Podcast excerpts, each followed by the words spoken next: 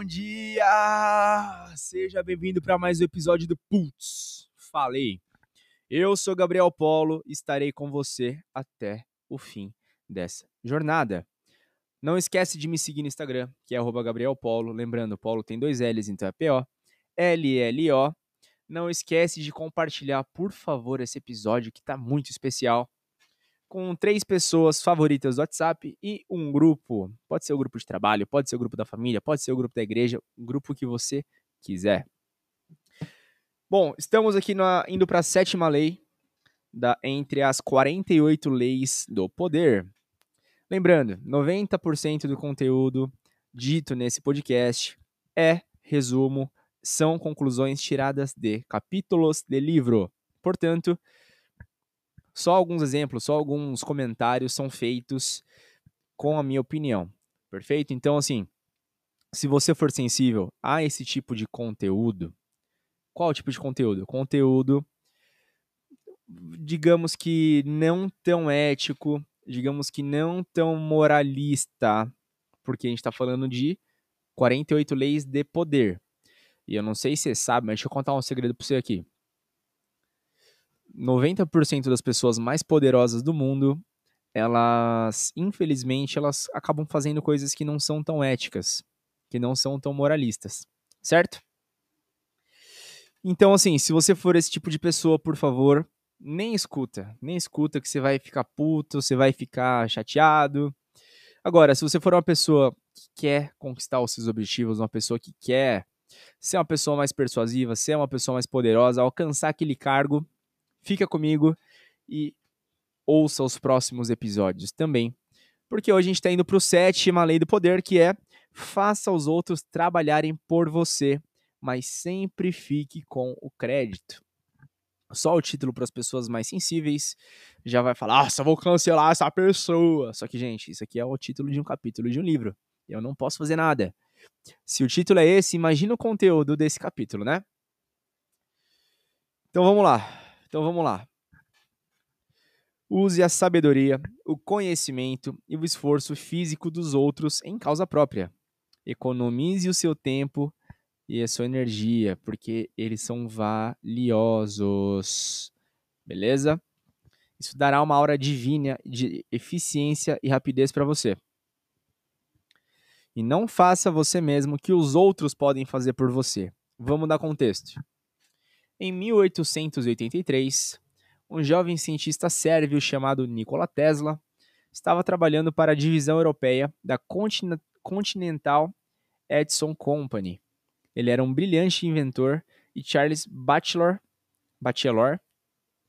gerente da fábrica e amigo pessoal de Thomas Edison, convenceu a tentar a sorte na América, dando-lhe uma carta de recomendação para o próprio Edison, Assim teve início uma vida de desgostos e tribulações que duraram até a sua morte. Quando Tesla se encontrou com Edison em Nova York, o famoso inventor o contratou na hora. Tesla brilhava 18 horas por dia. Aliás, Tesla trabalhava 18 horas por dia, descobrindo maneiras de melhorar os dínamos primitivos de Edison.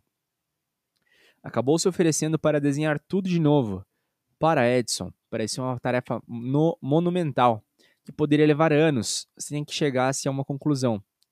Mas ele falou para Tesla: Você tem 50 mil dólares para fazer isso, se conseguir. Tesla batalhou dia e noite no projeto e já em um ano apresentou uma versão bem melhorada do Dynamo, completa com controles automáticos. Ele foi contar a novidade para Edison e recebeu seus 50 mil dólares. Edson gostou das melhorias, pelas quais ele e sua empresa ficariam com crédito, mas quanto ao dinheiro, ele disse ao jovem sérvio, Tesla, você não compreende o nosso humor americano. E ofereceu, em vez disso, um pequeno aumento. A obsessão de Tesla era criar um sistema de corrente alternada, CA, de eletricidade. Edison acreditava no sistema de corrente contínua, CC e não só recusou apoiar a pesquisa de Tesla, como mais tarde fez o possível para sabotá-lo. Tesla voltou-se para o grande magnata de Pittsburgh, George Westinghouse, que tinha aberto sua própria empresa de eletricidade, Westinghouse custeou totalmente a pesquisa de Tesla e lhe ofereceu um acordo generoso de direitos autorais baseados em lucros futuros. O sistema CA que Tesla desenvolveu ainda é o padrão usado hoje em dia, mas depois de registrar as patentes em seu nome, outros cientistas apresentaram reivindicando o crédito da invenção, alegando terem feito o trabalho inicial para ele. Seu nome se perdeu na confusão e o público passou a associar a invenção ao próprio Westinghouse. Um ano depois, Westinghouse perdeu o controle da empresa para J. Pierpont Morgan e o fez rescindir o generoso contrato de direitos autorais que tinha assinado com Tesla. Westinghouse explicou ao cientista que sua empresa não sobreviveria se tivesse que lhe pagar direitos autorais plenos. Ele convenceu Tesla a aceitar a compra de suas patentes por 216 mil dólares. Uma grande quantia, sem dúvida, porém muito menor que os 12 milhões que valiam na época. Os financistas tinham despojado Tesla do dinheiro, das patentes e, essencialmente, do crédito pela maior invenção da sua carreira. O nome de Guglielmo Marconi ficou para sempre associado à invenção do rádio, mas poucos sabem que para produzir sua invenção ele enviou um sinal através do Canal da Mancha em 1899. Marconi usou uma patente que Tesla havia registrado alguns anos antes, em 1897, e que o seu trabalho dependeu da pesquisa de Tesla. Mais uma vez, Tesla não recebeu nenhum dinheiro nem crédito. Tesla inventou o motor a indução, assim como o sistema de energia CA, e ele é o verdadeiro pai do rádio. Mas nenhuma dessas descobertas traz o seu nome. Já velho, ele viveu na pobreza. E em 1917, durante os anos em que viveu, viveu pobre, disseram a Tesla que ele receberia a medalha, medalha Edison, conferida pelo American Institute of Electrical Engineers. Ele recusou a medalha. Os senhores estão propondo, disse ele, me homenagear com a medalha que eu vou prender no casaco e ficar me exibindo para os membros do seu instituto durante uma simples hora. Vão decorar o meu corpo e continuar deixando morrer a míngua, por falta de reconhecimento, a minha mente e os seus produtos criativos que forneceram a base principal para a existência do seu instituto. E que história, né, senhoras e senhores? E quantas vezes a gente faz alguma coisa e os outros ficam com crédito? Vamos inverter esse trem aí, galera. Vamos inverter esse trem aí. O crédito por algum feito é tão importante, se não mais importante, do que o próprio feito. Esteja vigilante e guarde em silêncio até não ter como alguém roubar, entre aspas, a sua ideia. Aprenda a tirar vantagem do trabalho dos outros em causa própria. O tempo é precioso e a vida é curta. Então, se a gente conseguir economizar essas duas coisas aí, o tempo e energia, a gente já sai na frente já. Já sai na frente. A selva é a chave. Aos que caçam e matam, e aos que vivem do que os outros caçam. Os que vivem do que os outros caçam são incapazes de criar poder. Se, seja seja que caça mas com zelo. Seja o que caça, mas com zelo. Pois na hora que os abutres chegarem, só terá osso.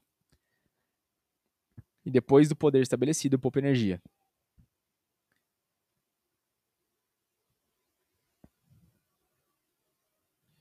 Vou contar aqui uma, uma, uma menção do filósofo chinês Han Fei-tzu, no século 3 a.C. Certamente, se o caçador confia na segurança do seu carro, usa as pernas dos seus seis cavalos e faz o Anlin segurar as rédeas. Então, ele se cansa e acha fácil pegar animais ligeiros. Agora, suponha que ele despreze as vantagens do carro, desista das pernas úteis dos cavalos e da habilidade de Wan Lian e desça para correr atrás dos animais. Então, mesmo que suas pernas sejam tão rápidas quanto a de Lui Chi, ele não chegaria a tempo para pegar os animais. De fato, quando se usa bons cavalos e bons carros, Bastam simples criados e criadas para pegar os animais. Aprenda a fazer com que os outros trabalhem por você enquanto você fica com crédito. Simples. Simples. E como que faz para aprender isso? Delegue tarefas, delegue funções, delegue, delegue e delegue. Simples. Ah, mas eu não sei pedir. Aprenda. Aprenda a pedir, aprenda a conversar, aprenda a se relacionar com as pessoas. E aí sim você vai conseguir delegar, pedir favores e você pode assumir o crédito por isso. Certo? Bom, vamos começar essa quarta-feira aprendendo a ser um verdadeiro FDP. Brincadeiras à parte. Meio de semana, vamos energizar tudo isso daí. Vamos vamos agradecer por toda a oportunidade de aprendizado que estamos tendo juntos todos os dias de segunda a sexta, às 7 horas da manhã. Amanhã terá mais, mais, se Deus quiser, às 7 horas da manhã. Fique com Deus, um grande beijo no peito. Não esquece de me seguir no Instagram, arroba Gabriel Polo. Lembrando, Polo tem dois L's, então é P-O-L-L-O. E beijo e tchau!